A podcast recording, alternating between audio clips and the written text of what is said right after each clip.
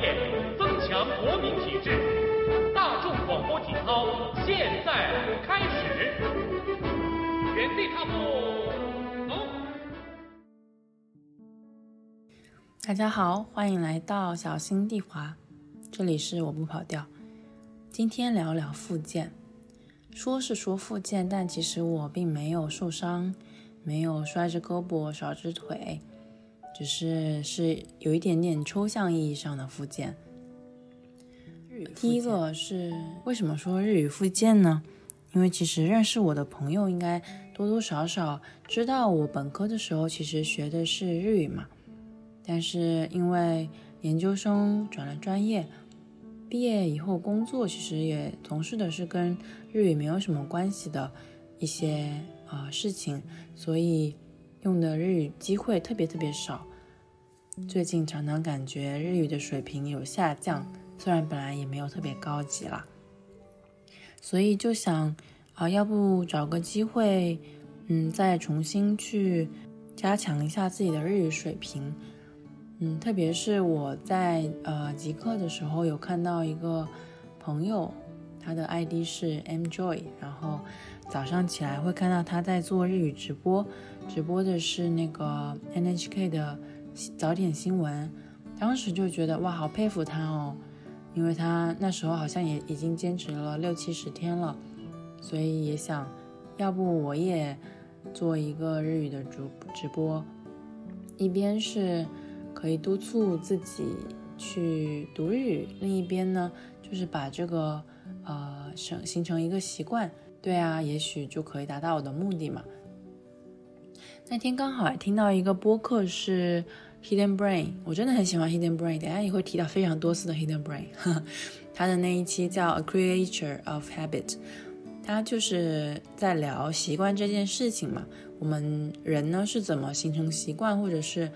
怎么样才能改变一个习惯的？他有提到三个方法，一个叫 Stacking，就是其实就是把这件事情塞到你的生活流里面去，比如说我当时，啊，就是早上起来第一件事情就是去打开我的 iPad，然后用手机做直播，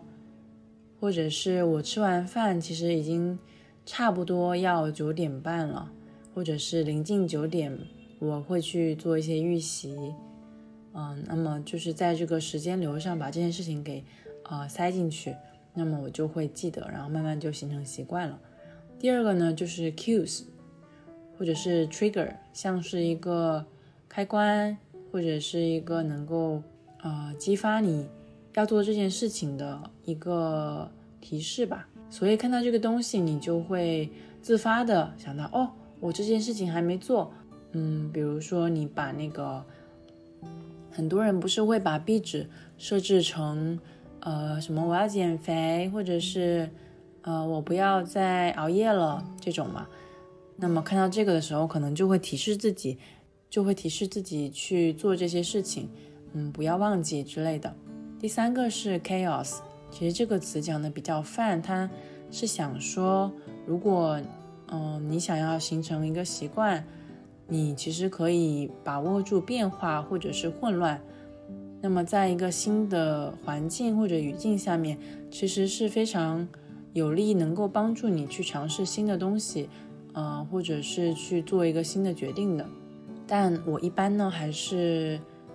第一个，就是把事情放在我的生活流里面，来保证整个事情的走向和节奏。所以我大概坚持了三季，就是我要区分季度。去做这个日语的复健的，第一季呢做就比较混乱，因为呃一开始也没有什么经验嘛，所以读的是一些短篇的小说比较多，读过安房直子的小说，也读过乙一，就是日本一个小说家，都还挺好看的作品，但是因为不想读太难的嘛。嗯，一个是在长度上做了限制，另外一个就是在语言风格上，可能也是偏那种儿童文学或者是嗯简单易懂的东西。那么我就可以去进行一个实时的翻译，括号这里可能也是说明我的水平还不够吧，所以不能够翻译特别难的东西，像村上春树的小说，嗯，可能就会稍微难一点，嗯，所以第一季呢，大概也是十十来集左右吧，挑选了这样的一些作品。第二季的话是绘本比较多，其实也就是绘本专题了，因为刚好看到一些绘本相关的材料。而且画的风格啊，或者是故事的有趣性，都还挺能接受的，嗯，所以第二季也是差不多播了十几集左右吧。后来又休息了两天，嗯，第三季我选择了一版信太郎，他的一部本来是小说，但是后面改编成漫画的作品，叫《修吉兹诺胡鲁》，翻译成《末日愚者》，就是。有小行星要撞地球啦，然后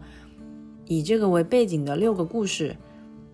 但是其实我只念了两个吧。后面因为一些事情，嗯，觉得嗯坚持这个好像有点没有动力了，或者是简单来讲情绪不太好，进行这样的复健，一个是我自己可能不能学习到东西，另外一个是状态不好的话。呃，也有点对不起来看的大家，心里就会有一些愧疚，因为自己实在没有准备好，所以就呃休息到了现在。我觉得这个复健的目的其实也达到了，嗯，让我重新熟悉日语，嗯，来拾回我对日语的喜欢。嗯，这件事情肯定是毋庸置疑的，但是我发现就是在这个直播的环境下，虽然。呃，可以强迫我去呃打开跟日语有关的东西，但是没有办法，就是那么明显的提高整体的日语水平嘛？可能还是需要一些更难的材料。但是更难的材料的话，可能就是不太适合直播这个环境去分享给大家。比如说我要做一些翻译啊，可能就是笔头工作，或者是去看更难的一些材料，那么就没有办法非常及时的翻译给大家。可能需要一个，呃，更多的准备，然后再来做分享会更高效一点，不会说只是听我一边念日语一边翻译，长此以往的话，可能还是有一些枯燥。所以我觉得停下来可能也是一件好事情吧。但就是，停下来的根本原因还是，呃，我觉得情绪不太好。情绪不太好有两个方面，一个是。涉及到下一个附件环节，睡眠的这个附件。其实从今年年初开始，我的睡眠就就就不是很好。记得二月份的时候是疯狂做梦，就梦到各种七七八八的，几乎记了快一个月的做梦的日记。后来三四月份的时候还发生了挺好玩的事情，因为很多朋友陆陆续续跑来跟我说：“哎，我昨天梦到你了。”比如说。我梦到我带一个朋友一起去台湾，说拿个白色的条子就可以去，还不用护照。另一个朋友跟我说他梦到我就是播客更新了（括号这个朋友是那个 Ponty）。虽然觉得这个催更的方法有一些奇怪，但是他是真的梦到我。我就在想，怎么我不仅仅是自己做梦，还跑去别人的梦里做客呀？实在是太奇怪了。所以想起来就会觉得还挺神奇的。其实为了改善睡眠质量，我也做过一些事情，但是没有去医院啊。这里基本上都是没有去医院的附件。比如说睡前半个小时，我就会放下手机，就不聊天啦，然后拿起一本在看的书，写写画画啦，让自己的心境。恢复到一个比较平稳的状态。如果我睡前和朋友聊八卦的话，那肯定比较激动嘛，就会导致可能睡不着之类的。第二个是，嗯，因为深圳这边热的特别快，因为一般我只是吹风扇，所以我还是睡前会提前打开空调吧，降降温。那么总结下来呢，就是一个让心理降降温，一个让身体降降温。嗯，后来我在极客上面看到绵绵，就是一个品牌的产品负责人，他在他发起了一个棉豆的测评计划。棉豆是他们家的枕头产品，挺可爱的名字，呃，软绵绵的绵。所以这个被睡眠问题长期困扰的我呢，就火火速申请了一下，拿到那个枕头，其实还是比我自己用的那个乳胶枕好很多。虽然它的体积小小的，但是它的这个承托力特别好，你头往那一靠，就觉得啊，有一只有一双手，就是稳稳的托住了你的头。我就试用了两三天，嗯，可能也配合我自己的睡眠习惯改善吧。觉得的确睡得不错，可以一觉到天亮了。嗯，但是还是会建议，就是真的有睡眠问题的朋友，如果需要去医院看的话，还是赶紧去医院看，因为这个东西可能不是一朝一夕就能解决的，而且还有可能影响到你的身体状态啊，你的呃工作状态等等等等，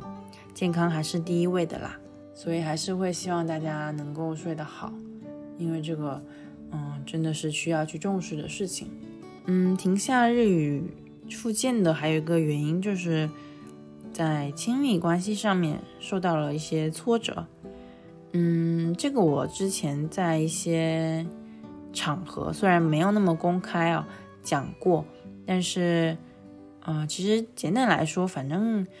简单来说呢，就是因为一些亲密关系的破裂，残留下来的负面情绪困扰着我，再加上那时候也常常和家里人吵架，还有和一个朋友，嗯，可能关系有一些微妙的尴尬变化。那时候就觉得，哎呀，自己怎么把人际关系做得这么糟糕？嗯，心里默默承受着，虽然也有找很多朋友去倾诉。但始终没有办法去完结心里的那个那个结。有一次朋友来家里，他就那时候还刚和我妈吵完架，然后就和他讲，呃，他很怕我再说下去，因为他担心没有办法承接住，呃，状态再恶化下去的我。他就说你要不要去看心理咨询？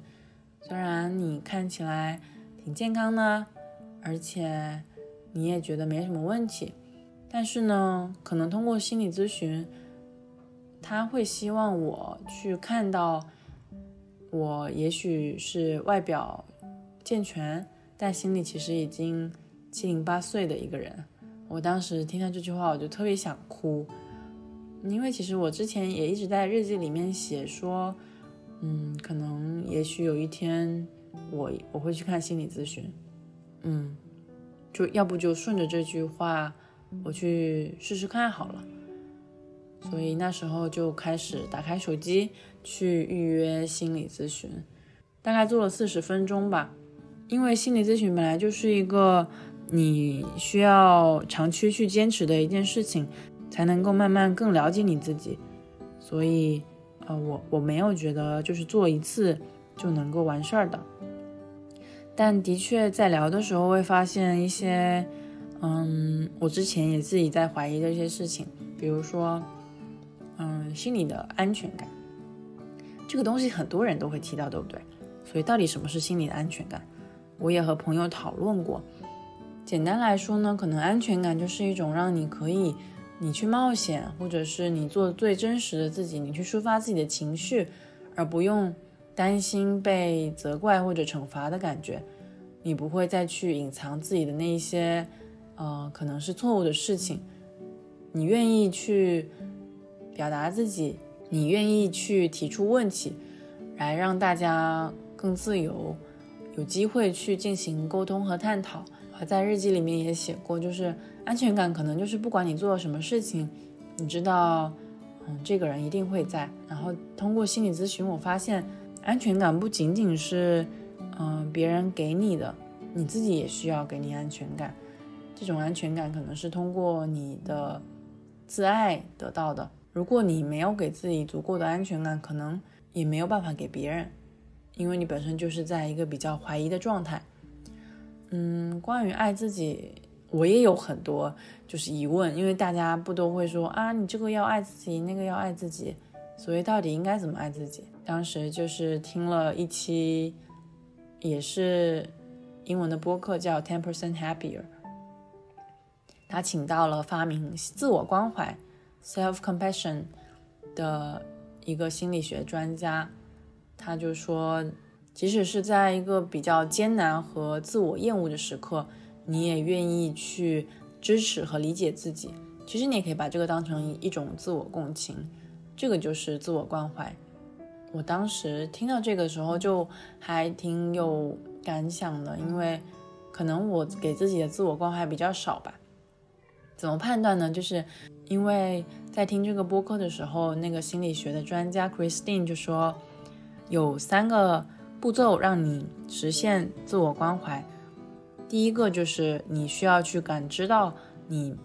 可能目前你是受了伤害，或者是你处于一个心理不太稳定的状态。第二个就是你得意识到这件事情并不是只有发生在你一个人的身上，也就是，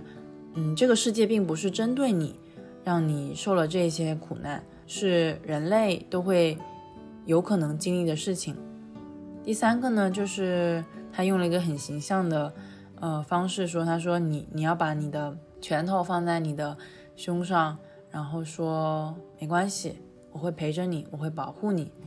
但我发现我可能最多只做到了第一步，因为每次发生一些在我预料外的事情，我可能第一时间就会去跟我朋友说：“哎呀，怎么怎么怎么啦？”然后大张旗鼓，没有办法就是很好的消解或者是缓解我自己的情绪，而且会觉得：“哎呀，我怎么这么惨？”就是会有偶尔一些自怨自艾的情绪，给自己的支撑不够多吧，应该这么说。所以，嗯，当时的确觉得，嗯，心理咨询是点出了我心里，嗯，缺少的一些东西吧。还有另外一点就是，我不知道大家有没有这个困扰，就是有时候你会特别害怕麻烦别人。嗯，虽然的确有那种特别特别好的朋友，但是当你去找了他十次以后，第十一次你会不会有点担心他？因为你的这一些，你又去吐槽啦，或者是你的一些心里不畅快去找他，他会因为这些而改变对你的一些看法，非常奇怪的。我会，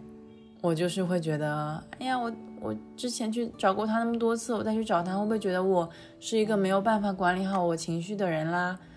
嗯，会不会觉得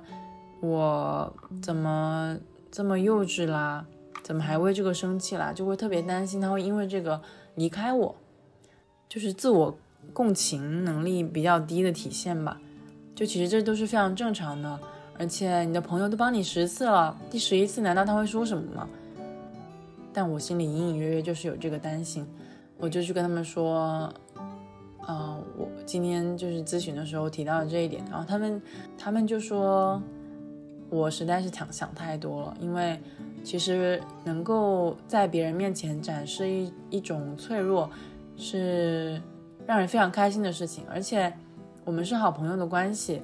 就是因为这种相互依赖的感觉，才会让这份关系更加的珍贵。让我想到就是之前听一期播客，叫 Love Letters，也是一个英文的播客。然后我就听到就是有一期有一个女生，她就说。嗯，展示脆弱真的是一个很重要的能力。I am giving her more credit for being vulnerable with love。意思就是，其实我很欣赏她能够，呃，在我面前展示脆弱，然后因为这种脆弱里面其实也是包含着一种爱的嘛。这就和我朋友当时和我说的，就尽管来找我们说，我们就是你的靠山，有一种暗合的感觉，心里真的非常非常感动。所以，嗯，心理咨询也算是一种附件吧。但我觉得，在亲密关系里面的附件，可能更多的是，你可以去通过很多很多的方法，来让你自己达到一个，首先，你和你自己足够亲密的这个关系水平。我觉得也没说啥，其实就是讲了，我想再重新学习日语，然后想要恢复。我的睡眠水平，以及想要修复我自己因为亲密关系，呃所带来的一些伤害吧，一些伤口。这次的记录呢，我想了很久，我觉得还是做一下好了，因为最近看了不少东西，比如说，呃，杨本芬的《秋园》，何伟的《最后一刻》，就是故事硬核那篇公众号发的，还有《How to with John Wilson》，是一个美国的纪录片，一共六集，他们都在以各种各样的形式来践行着记录这件事情。我一直是一个会写日记的人，从初中到现在吧，但今年其实写的特别特别少，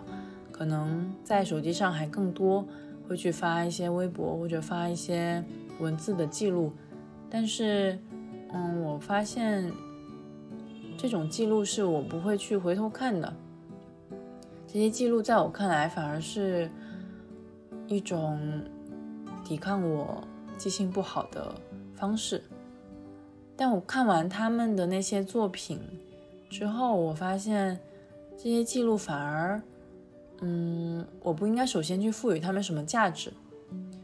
因为记录本身就是一个价值，就我不需要去通过非常复杂的思考来想，哦，我要把这个东西发出去是因为它怎么怎么样，但把它写下来本身，可能就是特别珍贵的。嗯，我在 Hidden Brain 里面。也听到了一期播客，叫《The Story of Your Life》，它里面有一段也是在讲述记录这件事情，嗯，能给我们带来什么。我念一下：Many of us never think to put things to paper, or we sit down and start, but then hesitate because we are afraid of what our stories mean, what our fantasies might reveal. But when we do this, we not only miss out how our stories might transform other people We miss out the power of our stories to transform us。简单翻译来说呢，就是其实我们很多人都不会想要把事情给记录下来， 或者是说，每当我们有这个想法的时候，我们坐在书桌前想开始，但突然又犹豫起来，因为其实我们是有些害怕，我们的故事是没有意义的，或者是我们自己的生活本身并不能揭露什么东西。嗯，但每当我们犹豫的时候，其实我们就是在放弃掉一些让我们的故事影响他人的机会。更重要的是，我们会失去一些让我们的故事影响自己的力量。我听完这段话之后，就是非常有感触，总是会去思考记录它本身有什么意义。嗯，但或许记录它本身就是一种反抗吧，反抗时间的洪流。反抗人类的忘性，或者是反抗自己觉得哦这件事情没有意义的那种直觉。最后说回复健，我也不知道复健会持续到什么时候，可能是接下来半年，或者是接下来的一年都会这么做。嗯，我觉得复健也许是一个生活的常态吧。复健字面意思是恢复健康，但我总觉得健康也是一个不断流动的状态。什么样的东西是健康的，正如同什么样的东西是正常的，也许是在一直不断流动的。就像我并不是想要把我的日语恢复到以前的水平，并不是想把我的睡眠恢复到以前的水平，并不是想要让我的。心理状态恢复到以前的水平，因为其实可能之前也没有做的那么好。我希望复健是一种能力吧。我希望不管遇到什么样的事情，可能会很糟，但我有这个行动力、执行力还有热情去帮助自己触底反弹，每次都能达到一个新的健康的状态。好了。本期是真的没有怎么准备的一期，嗯，讲的比较磕磕绊绊，希望大家谅解。然后我们下期再见吧，拜拜。希望大家有一个舒服的七月。